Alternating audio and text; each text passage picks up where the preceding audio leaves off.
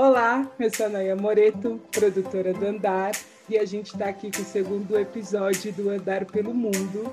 E hoje com o diretor Cyril Decré. Cyril, me ajuda aí na pronúncia do seu nome bonitinho para todo mundo saber, porque o meu francês não vale.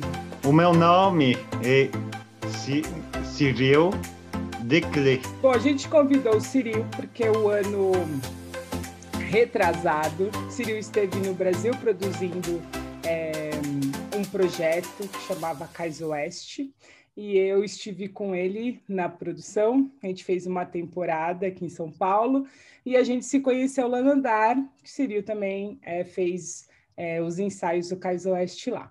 Mas antes de a gente falar Cais Oeste, é, e, e, conversar um pouco como é que foi essa experiência sua aqui no Brasil.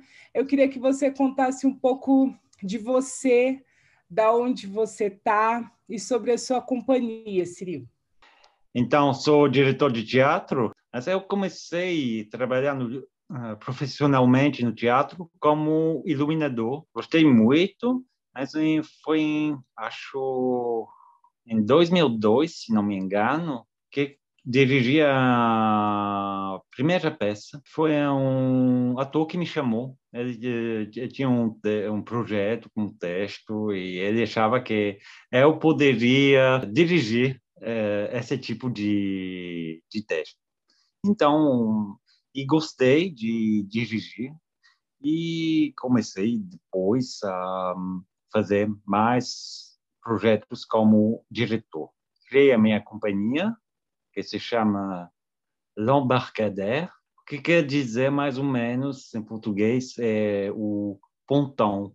O, o, o, isso, o pontão, sabe, o lugar onde os navios desembarquem ou embarquem passageiros. Quer dizer que, para mim, uma peça é uma viagem e todo mundo está no mesmo barco, público, atores, e essa viagem tem que acontecer. Ano que vem vamos comemorar 20 anos da existência dessa companhia. Bom, é uma pequena companhia, não é uma grande companhia, mas já fez muitos projetos. Tem, tem projetos também que não aconteceram porque é, não tive os financiamentos necessários para fazer. Ciril, quais são, é, desses 20 anos aí de companhia e dos trabalhos que você fez, quais são os destaques, assim, quais são as obras é, que, que você destaca aí no, no currículo da companhia e no seu? Tem várias peças, mas eu gostaria de me lembrar de hum, Uh, primeiro, da, de uma peça de Cortés, uh, que se, vou traduzir o título em português. É A Noite Pouco Antes das Florestas. É um monólogo, quero dizer que é um ator só no, no palco, mas não é um monólogo verdadeiro, porque é um diálogo com um, uma pessoa imaginária. Não, não se sabe se existe ou se é uma fantasia. É, eu fiz também trabalhos com autores brasileiros, como teve um uh, trabalho com a tentativa de adaptação da Paixão segundo o GH da Clarice Lispector, com foi com uma atriz brasileira, mas em francês. Esse trabalho não foi acabado porque foi muito difícil de conseguir a produção, mas gostei realmente do trabalho que fizemos. Uh, teve um, um outro trabalho com a valsa número 6 do Nelson Rodrigues, é um grande autor brasileiro.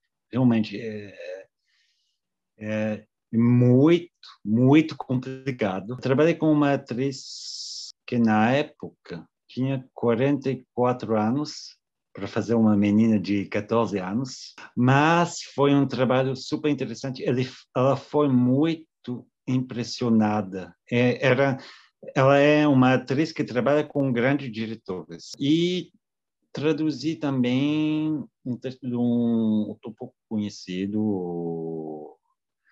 uh, Lima Vieira. A peça se chamava Alegria Vingativa. Uh, a gente fez três ou quatro leituras só, mas, uh, outras peças com Beckett, com um autor francês que se chama Stéphane Mallarmé. E também na companhia tem, para a sobrevivência da companhia, tem bastante peças infantis. Mas não é só peças uh, para sobrevivência. Gostei de fazer um trabalho com uma adaptação da um, Alice no País das Maravilhas. Então, a adaptação se chamava Um Sonho de Alice. O que é interessante com o público infantil, que é um público que não mente. Se gosta, gosta mesmo. É, da, da, onde que vem essa sua é, esse seu gostar aqui do Brasil e até de, de, você falar a língua que você defende muito bem o português, né? Então assim, da onde que vem é, essa sua curiosidade sobre o Brasil, é, essa sua pesquisa de pegar autores e, e atrizes brasileiras para compor o, o seu trabalho? Vem de muito longe. Quero dizer que hum, a minha primeira viagem no Brasil foi em 95, há muito tempo. Na época, não falava nada, nada, nada do português, nada. Mas gostei do país. Voltei uh, várias vezes em, então, voltei em 97, 98 e 2001 e um, realmente gostei. Um, durante a minha segunda viagem, fiquei muito chateado de não conseguir falar com as pessoas, me comunicar. E estava morando em, na casa de amigos do Rio de Janeiro, na época, e que falavam eles falavam francês, mas pedi a eles falar para mim só em português. Eu tinha que responder em português. No início era um horror para mim, mas aos poucos conseguia me comunicar um pouco e uh, tentei ler várias coisas no jornal. Comprei um também, me lembro, comprei um livro com quatro peças de Nelson Rodrigues. Primeira peça que li em português, o primeiro texto literário foi Boca de Ouro, com o dicionário, óbvio. Uh, no início não entendia várias gírias, Imagino. Mas consegui terminar a leitura. Depois assisti a peça. Foi no Centro Cultural do Banco do Brasil, no Rio de Janeiro. E fiquei muito, depois de 2001, fiquei muito tempo sem voltar no Brasil. Mas Nunca esqueci do Brasil.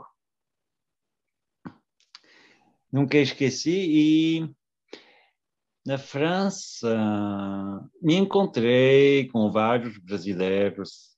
Foi foi na França que conheci Carol, Carol Gonzalez. Uh, e muitas outras pessoas que foram importantes para mim foi em 2014 que pensei fazer um projeto uh, de teatro entre França e Brasil, com o texto de um autor brasileiro que traduzi. E a ideia era montar a peça na França e também no Brasil. Na França em francês, no Brasil em português, com Bom, o projeto não rolou e foi a partir desse momento que a gente pensou com Carolina fazer a Cais Oeste. Aí chegamos então em um dos, dos pontos aqui da nossa conversa, né? Então vamos falar um pouquinho que o Ciril vem para o Brasil dar o start nesse projeto, né, Ciril? E aí vem uma negociação de anos, né, até a gente conseguir é, fechar a temporada. Então conta aí um pouquinho para a gente por que da escolha do Cais Oeste para trazer para o Brasil, o que, que você acha de características que tem nesse texto que é, você acha que faz analogia aqui com, com o que a gente vive? Por que, que você escolheu e como que foi esse processo de fazer a montagem aqui no Brasil? Escolha de atores, de equipe, enfim, conta aí um pouquinho sobre produzir e dirigir o espetáculo aqui? Fiquei muito envolvido nessa peça durante mais de quatro anos com a produção e tudo isso. Finalmente conseguimos amanhã, você sabe de toda a história, mas vou tentar contar. Primeiro, sobre a escolha da peça. É uma das peças mais complicadas desse autor francês, Bernard-Marie Cortés. Primeiro, sempre foi um fracasso na, na França. Todas as montagens dessa peça foram um fracasso. E eu achava a peça muito linda, mas achava que a peça tinha muito mais a ver com o Brasil do que com a França, porque primeiro se se trata de imigrantes, mas que são da América do Sul, da América Latina. Se trata de diferenças de classes sociais que são muito fortes. E são coisas que me parece que me pareceu que se encontram mais no Brasil do que na França, que essa peça poderia ser mais entendida no Brasil do que na França. E foi, foi assim que o projeto foi lançado com a Carolina. E aí temos que contar aqui para todo mundo que o Bonfante foi indicado aí para o Shell de Luz, e a gente tinha é, no cenário também um parceiro do Ciril também, né? De, é, ele fez outros projetos com você também, Ciril? O, o cenógrafo? Ele está fazendo, estou trabalhando com ele sobre um outro projeto agora. Recomecei hoje os ensaios com esse projeto. É um projeto bem diferente, super diferente. Seja, uh, o título era, seria muito adequado para o Brasil agora. É, o título é Morro como um País. Eu gostaria de fazer no Brasil. É um texto muito pesado, realmente muito pesado. Com um título desse tipo, você pode imaginar. Então, só concluindo, Carlos, mexicano, certo, Ciril? Isso fez o cenário do Cais Oeste e levou para casa o Prêmio Shell de 2019 de melhor cenário. Foi uma alegria ali para a gente, porque é o reconhecimento de um trabalho, né? Então, acho que Círio veio da França para estar tá naquela noite lá, porque o Carlos é, talvez não pudesse vir, né, por conta de trabalho também. Mas Ciril estava lá com Carol e Giovanni também, né, que foi bem parceiro do, do projeto. Era um elenco muito foi grande, muito é, com uma estrutura grande. O cenário foi readaptado muitas vezes, né, Ciril? Até conseguirmos achar o tamanho que que coubesse no espaço que tínhamos, com o orçamento que tínhamos, e mesmo com todas as, as mudanças, o Carlos conseguiu deixar a ideia dele é, potente para para levar essa premiação, né? Que felicidade de profissional ter que mexer três, quatro vezes no projeto dele e mesmo assim três, três projetos para uh, até, até, até chegar ao projeto final. Então, só para deixar registrado, o espetáculo foi realizado no Sesc Santo Amaro em 2019. Eu também fiquei muito feliz, Ciril, de ter trabalhado aqui com você. Foi tempos muito gostosos e toda a equipe. Foi um trabalho muito gostoso, todo mundo. Ciril, conta para a gente um pouquinho, já que a gente até começou a falar é, disso aí dos, dos tempos é, das temporadas e de tempo de pensar as temporadas, como que funciona é, a política cultural aí na França, ou se você quiser falar mais específico é, de Paris, que é onde você está sediado, quais são as políticas públicas, como que os teatros funcionam, como que são os patrocínios. Conta um pouquinho assim para a gente em geral como que funciona é, isso por aí. Então, é, funciona de um jeito bem diferente. Primeiro, não, não funciona com patrocínios, tem bem poucos editais. Na França tem subsídios, mas para conseguir um subsídio, você precisa de ter uma programação no teatro. É o inverso do Brasil. Quero dizer que na França você precisa conseguir uma programação e depois juntar as verbas, com o risco de não ter o financiamento. Preciso conseguir uma programação, mas a programação se faz com uma antecedência de dois anos.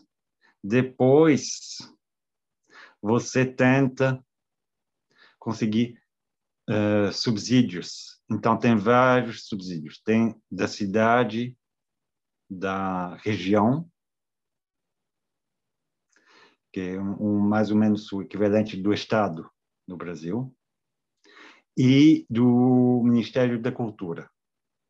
Quero dizer, com, é o jeito de financiamento público que eu conheço, eu trabalho com é, esse jeito. Para o, as produções mais comerciais é outra coisa, porque tem é, na França tem uma diferença entre o que se chama teatro público com financiamento público e teatro privado, que é muito comercial. Bom, eu não trabalho com teatro privado, então não posso realmente falar, mas tem uh, você tem, tem que colocar dois ou três uh, atores famosos uh, e são produtores privados que pensam em fazer lucro. Ah, então é muito muito diferente e não conheço realmente o funcionamento. Você não pode fazer um projeto só com uma fonte de financiamento, porque nunca vai aceitar uma, por exemplo, a cidade nunca vai financiar um projeto, o projeto inteiro. Você tem que juntar várias fontes para conseguir o projeto. E algo parecido com o que a gente tem de, com o que a gente chama de edital aqui no Brasil, tem aí? Tem muito pouco. Muito pouco, mas é a mesma coisa. Um edital só não vai financiar um projeto inteiro. Um subsídio vai, tem que complementar um, uma, um orçamento. Então, nunca vai ultrapassar 80% do orçamento todo.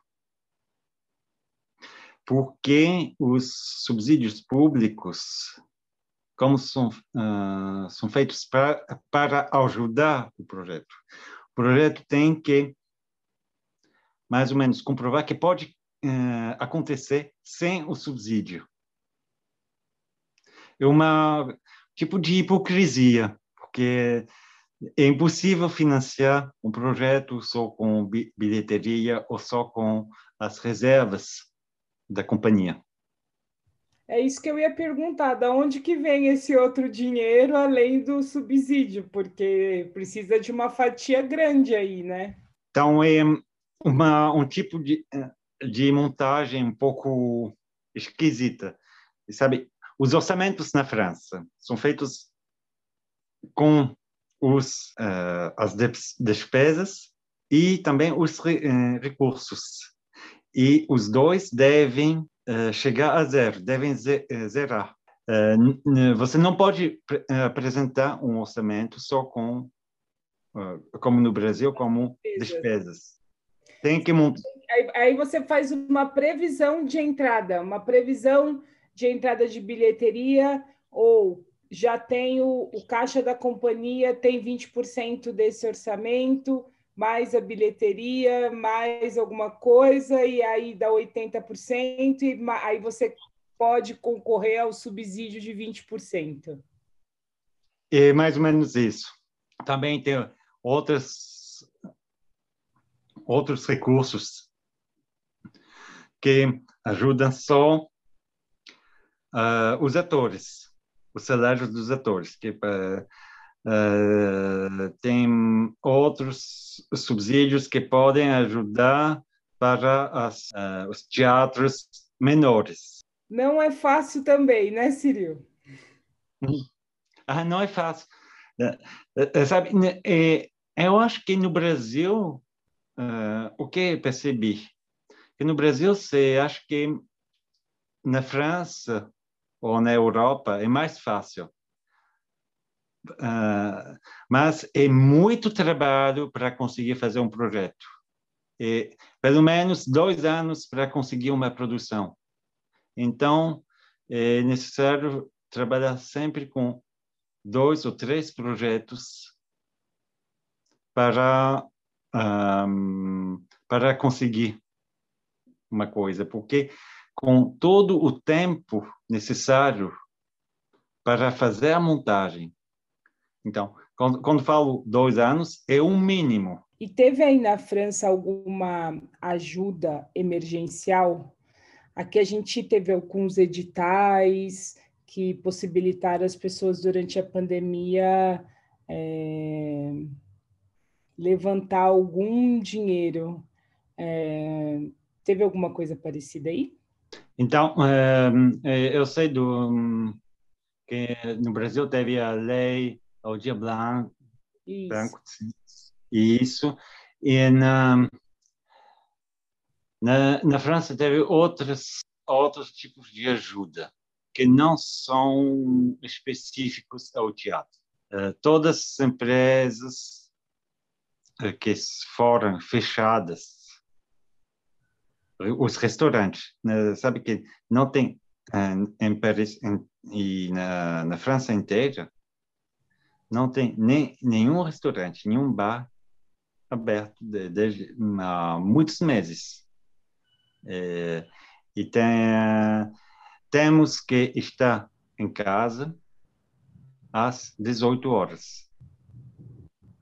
Às 6 horas, se não tem multa.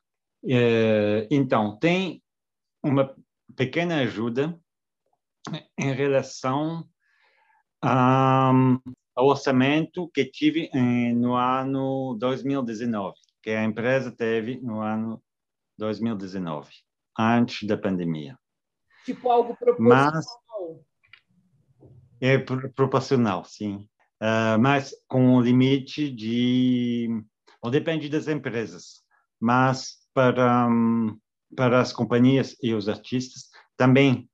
Os artistas têm uma coisa que é um tipo de uh, desemprego, uh, ajuda de desemprego. Uh, precisam trabalhar ao mínimo 507 horas oficialmente por ano para ter direito a essa ajuda de desemprego que acontece que como teve muitas, muita, muitas peças programadas, desde, que foram programadas dois anos antes, que não podem ser apresentadas.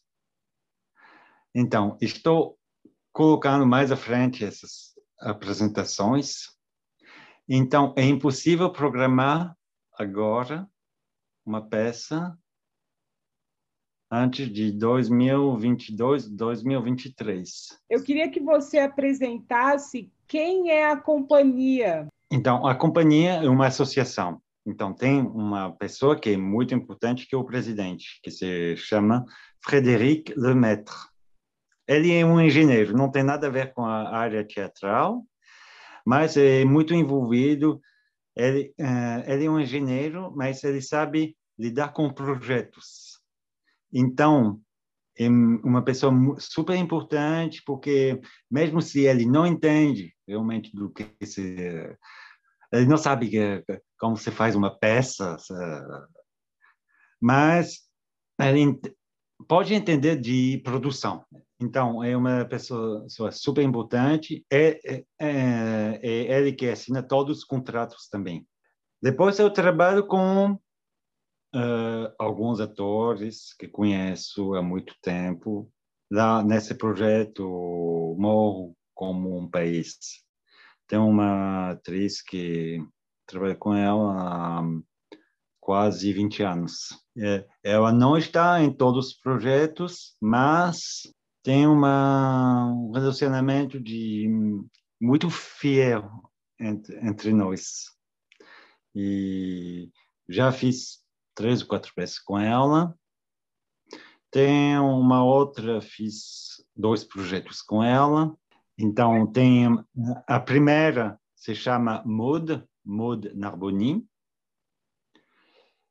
Tem hum, a segunda, que é Maya Vignondo. Foi ela que fez a valsa número 6, a Sonha, da valsa número 6.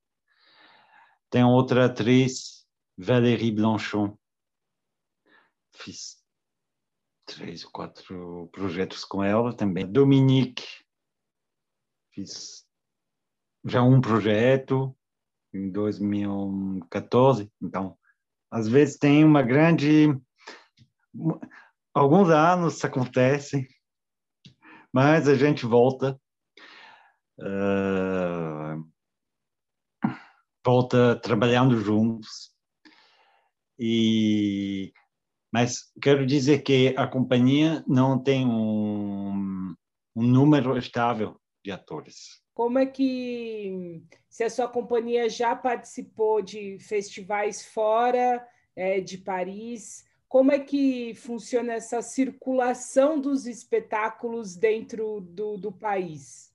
Então, tem essa cultura de circular, mas geralmente, antes de apresentar um projeto em Paris, a peça é criada em uh, outros lugares fora de Paris. Dentro da companhia ou para você, existe uma linha de pesquisa que você goste de trabalhar, autores ou temas que são recorrentes é, no seu trabalho e do da companhia? Temas não sei,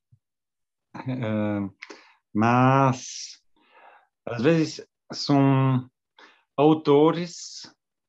Eu já mencionei Cortés, que é um, um, um autor muito importante para mim, mas às vezes eu, eu gosto também de tentar pesquisar outros autores. Uh, o que me importa é que tem uma forma um pouco original. É, é difícil para mim encontrar um tipo de linha, mas eu sei que geralmente os, os, os, eh, os textos são bastante exigentes.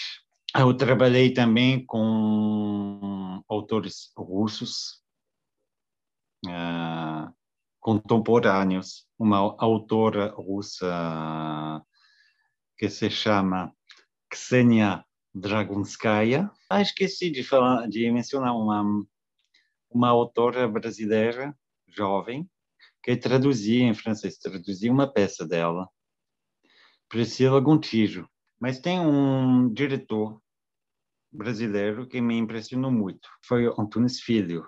Então, não para foi uma com uh, quando assisti Blanche, foi três ou quatro anos atrás. Realmente foi, fiquei muito impressionado por esse trabalho. Conversei com os atores. Uh, Bom, tem outras coisas que não me impressionaram dele. Eu me encontrei com ele, conversei com ele, mas esse trabalho realmente me impressionou com o uh, Fonemo, é assim que ele chama. O... Realmente fiquei impressionado. E, e outra coisa que gostaria de dizer que agora que tem essa pandemia, uh, me sinto tão longe do Brasil, fico com muita saudade, realmente muita saudade. E gostaria também de agradecer essa oportunidade de falar um pouco em português, porque para mim é um prazer. Estou uh, esquecendo um pouco o português, fico muito triste disso Gostaria realmente de voltar ao, no Brasil assim que possível, mas é difícil um, com uh, agora. Espero que um, tudo isso passe em breve, que a gente pode consegue se encontrar novamente. Eu, eu, eu realmente gostaria muito. Eu também espero que seja possível essa volta logo e que seja possível você vir nos visitar novamente, que seja possível a gente se encontrar e quem sabe não fazer novos projetos juntos, né, Ciril? E em nome do Andar, Ciril, muito obrigada por participar é, desse nosso projeto que a gente faz com bastante carinho que foi criado na pandemia, justamente porque a gente não podia agregar as pessoas lá no andar presencialmente. A gente resolveu levar o andar pelo Brasil e, por que não, pelo mundo, já que a tecnologia está a nosso favor. E este foi o Andar pelo Mundo com Cyril Cré.